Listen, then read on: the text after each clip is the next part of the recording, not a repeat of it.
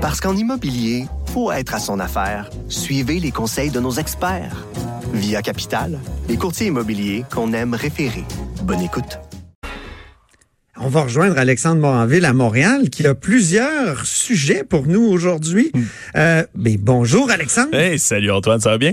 Ça fait longtemps qu'on a fait de la radio ensemble. Ben certainement, certainement. Parce que tu intervenais à la haut sur la colline euh, dans le temps à l'époque. Ben à l'époque, à l'époque, hein, euh, dans, dans le en temps, Jadis. 1975. dans le bon vieux temps du cochon.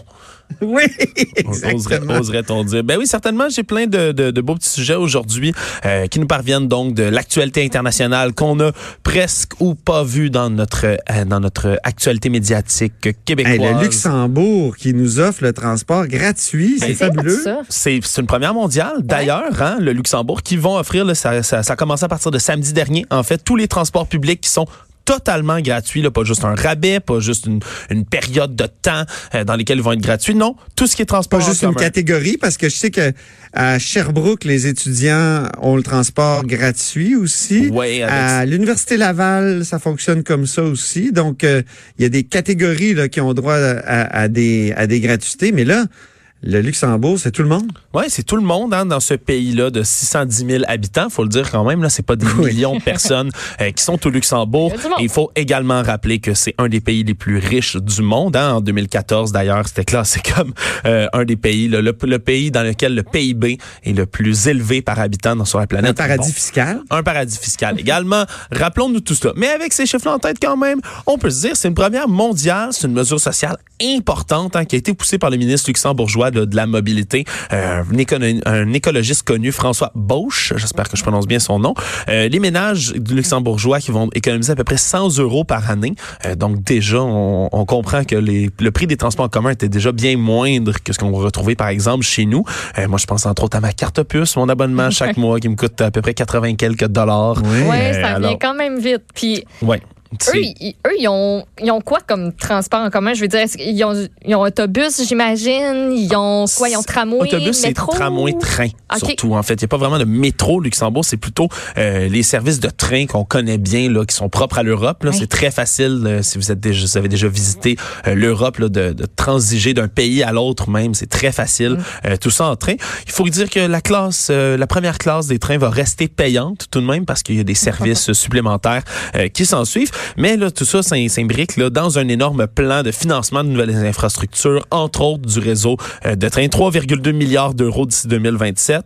Euh, il y a une première tranche de 2,8 milliards d'euros là-dedans qui va commencer, qui a déjà commencé en 2008 et 2019, là, qui c'est devrait se conclure. Il y a un petit retard dans tout ça, mais bref, euh, une espèce d'expérimentation, si on veut, au niveau mondial, d'avoir des transports en commun totalement gratuits. Reste à voir si ça va être fructueux. On sait a déjà les agents de mobilité des transports publics, là, les employés qui se qui se demandent s'ils vont se retrouver à la rue à cause de ces mesures-là. Il y a encore besoin évidemment de gens euh, un peu partout pour réguler tout ça, mais c'est certain que contrôleur de tickets euh, dans les bornes à billets, mais ça n'existera plus vraiment. Il y en aura plus, C'est à se demander si ces gens-là vont perdre leur emploi. Euh, J'ai hâte de voir l'effet sur la part modale, comme on dit. La part modale, c'est le nombre de personnes qui se déplacent dans un, un, un- un mode de transport en particulier. Ouais. Puis là, je vois dans un article euh, du Monde qu'il y a actuellement 47% des gens au Luxembourg qui se déplacent en Eh, voiture. exactement. Hein? Le bus, c'est uniquement 32 Oui, puis le Puis, train, euh, 19% Exact. Ouais, À Paris, c'est quoi? 70. des Exactement. travailleurs. qui ont- Wow, c'est Ouais. fou, pareil. ouais, c'est c'est c'est vraiment Moi, je pense euh, que ça, ça va monter, là. Ouais, Ouais, parce que ouais. 47, oui, puis les, les, les embouteillages, on dit qu'ils sont fréquents au Luxembourg. J'ai Ouais. jamais visité moi-même, mais euh, ça peut être une solution euh, quand même importante à ce problème. Non seulement t'évites ça, mais t'évites d'avoir à trouver un stationnement quand tu arrives en ville, à payer ce dit stationnement-là, à payer un ticket si jamais tu vas trop vite, si tu te parques à la mauvaise place. Euh, Il y en a peut-être qui vont... Moi, je serais curieuse de savoir combien ont une voiture et ils vont s'en débarrasser. Ouais. Tu sais, qui vont se dire, ben finalement, ça me sert plus à rien de payer des assurances, de payer mes plaques, de, de ci, de ça. Fait que moi, ma voiture, euh, ben je, je, je la vends. Je vais juste fonctionner en transport en commun parce que ça me coûte rien. Ouais. J'ai hâte de voir euh, que, comment... Est-ce Moi, que j'ai l'impression qu'il va y avoir un grand déplacement. Ouais, Ah ouais? Ça fonctionne, la gratuité des transports en commun. Ouais. C'est Mm. comme si on remettait des, des, des payages sur les, les autoroutes au Québec. Là. Euh, il y aurait peut-être aussi un, un changement d'habitude. Et, et quand on a enlevé les payages, ben, c'est- on a rendu d'une certaine façon la route gratuite. C'est pas tout à fait gratuit, évidemment, Mhm. parce qu'on paie de toutes sortes de manières, notamment les taxes sur l'essence, euh, nos impôts, tout ça. Mais quand même, c'est, c'est- on, on paye pas comme utilisateur. Quand je vais à Montréal, c'est à 20, je paye euh, juste mon essence. Là. Ouais, exact. Puis dans tous les cas, ben, le ministre de la Mobilité là-bas qui a dit que c'est tout d'abord là, ce projet-là un levier qui va provoquer le débat puis améliorer la convivialité dans cette histoire-là. Alors on espère que ça va se te- peut-être euh, susciter d'autres euh, d'autres projets comme ceux-ci au travers de la planète. Est-ce que ça s'étend sur une période de temps particulière quand Non, non. on fait le test? Mais C'est- vraiment, là, c'est pour toujours. là. À Ça partir de samedi même- dernier maintenant, c'est gratuit. OK, c'est très C'est cool. pas un projet pilote. Là. Non, c'est ça. non. Alors c'est quand ça. même euh, assez radical, mais on a hâte de voir le développement là-dedans. Oui. Tu veux nous parler du, des archives du pape Pie XII Ben oui. et non Pie IX? Ouais, je me suis, Euh, écoute, je me trompe tout le temps avec ma, ma station de métro chérie puis neuf là, je, je- j'ai écrit ça partout tes dans mes chiffres romains, non? Hey, ça fait longtemps. En plus, je les connaissais bien avant, mais je t'avoue que ça s'est perdu, l'Antoine. J'ai j'ai mal fait mes devoirs dans ce dossier-là. Mais Mais oui, c'est intéressant parce que Pie XII, c'est un snowro, là, ben pendant la Deuxième Guerre mondiale. exactement. Mais on, le problème, c'est qu'on sait plus vraiment si c'est un snowro, comme tu viens si bien de le dire, ou pas. Euh, Puis c'est un débat qui, qui suscite la controverse depuis quand même assez longtemps dans la communauté historique. Puis 12, pour ceux qui ne le savent pas, c'est un pape qui euh, a été souverain entre 10 1939 et 1958, euh, qui donc euh, évidemment est en poste pendant la deuxième guerre mondiale entre autres. Et c'est ce qui est un peu nébuleux dans son histoire. C'est le pontificat évidemment qui était plus tourmenté, on dit, de l'époque moderne. Ouais. Puis depuis longtemps, il y a plusieurs documents sur cette période-là du Vatican qui sont classés dans ce qu'on appelle archives secrètes. C'est littéralement le nom qu'on donnait à ce genre, à cette tranche d'archivage-là, si on veut. Euh, maintenant, qui ont été révélés ça, depuis hier. Le Vatican qui ont décidé de révéler puis de rendre euh, disponible pour tous les chercheurs qui vont en faire la demande auprès des archives du Vatican 121 fonds de documentaires, 20 000 fascicules qui sont relatifs au ministère. Euh, il y a 1749 documents qui portent directement sur Pie XII. Euh, la secrétaire d'État qui vont mettre à la disposition aussi 1,3 million d'éléments numérisés qui sont euh, relatifs aux relations diplomatiques du Vatican durant la période, euh, le règne, si on peut le dire comme ça, de Pie XII. Donc, toutes sortes de documents qui étaient occultés avant, puis qui vont être révélés dans l'espoir de, de faire un peu la lumière, puis de donner une meilleure presse, si on veut, à Pie XII, qui est toujours, comme tu l'as dit, Antoine, considéré comme un, un pape qui était peut-être trop passif à une époque où euh, ben, le monde s'embrasait sous les, les feux de la Deuxième Guerre mondiale.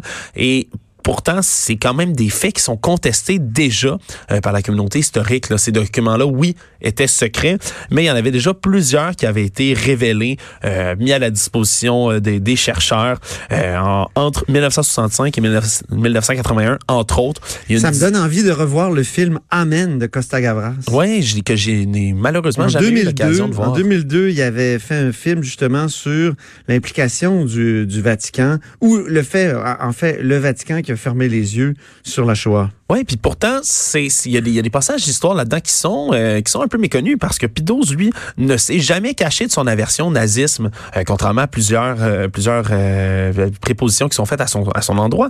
Euh, Oui. Lui euh, avait même quitté le Vatican euh, en 1938. Là, il protestait. Là, il avait quitté la maison pontificale avec tout son tous ses employés, tous ceux qui tout son, son accompagnement, si on veut, sa garde rapprochée, pour protester contre la venue d'Hitler à Rome. Euh, Plusieurs fois, il a fait des critiques euh, du nazisme, mais sans avoir vraiment la possibilité d'intervenir directement, surtout que le, le Vatican, on, on le sait, est en plein milieu d'Italie, une Italie fasciste à cette époque-là, euh, sous Benito Mussolini. Donc, euh, c'est ça va être tous ces documents-là maintenant sont disponibles depuis hier pour les chercheurs qui vont en faire la demande. Alors, on va peut-être apprendre certaines choses, mais les, euh, les historiens, eux, sont plutôt intéressés. C'est un fait que, que, j'avais pas pensé, qui est assez intéressant. Euh, c'est qu'ils vont beaucoup se pencher, entre autres, sur la, la période après-guerre. Comme XII était là jusqu'en 1958, Ah euh, oui. il, va, il y a toutes sortes d'archives qui, ont, qui, ont, qui manquent un peu, si on veut, par rapport aux relations entre le Vatican et les États communistes, entre autres. Euh, Mhm. Entre 1952 et 1953, euh, ce qu'on appelle le nonce, qui sont les espèces d'agents, euh, si on veut, diplomatiques. C'est les Vatican. ambassadeurs, Les hein, ambassadeurs, c'est le Ouais. terme qu'on utilise pour le Vatican, ben, ont été expulsés de la Chine communiste. Sauf que, ben là, ce que les historiens espèrent, c'est trouver des notes diplomatiques puis toutes sortes de Mhm. conversations qui auraient pu avoir lieu entre les États communistes et le Vatican pour voir un peu euh, quelle était la position de Pie XII à leur égard. Alors ça, ça risque d'être fortement intéressant puis il risque d'avoir plus de révélations dans ce euh, dossier-là. ouais. Absolument, on va suivre ça, puis on en reparlera peut-être. hein. Il nous reste un beau deux minutes pour parler d'un autre fasciste.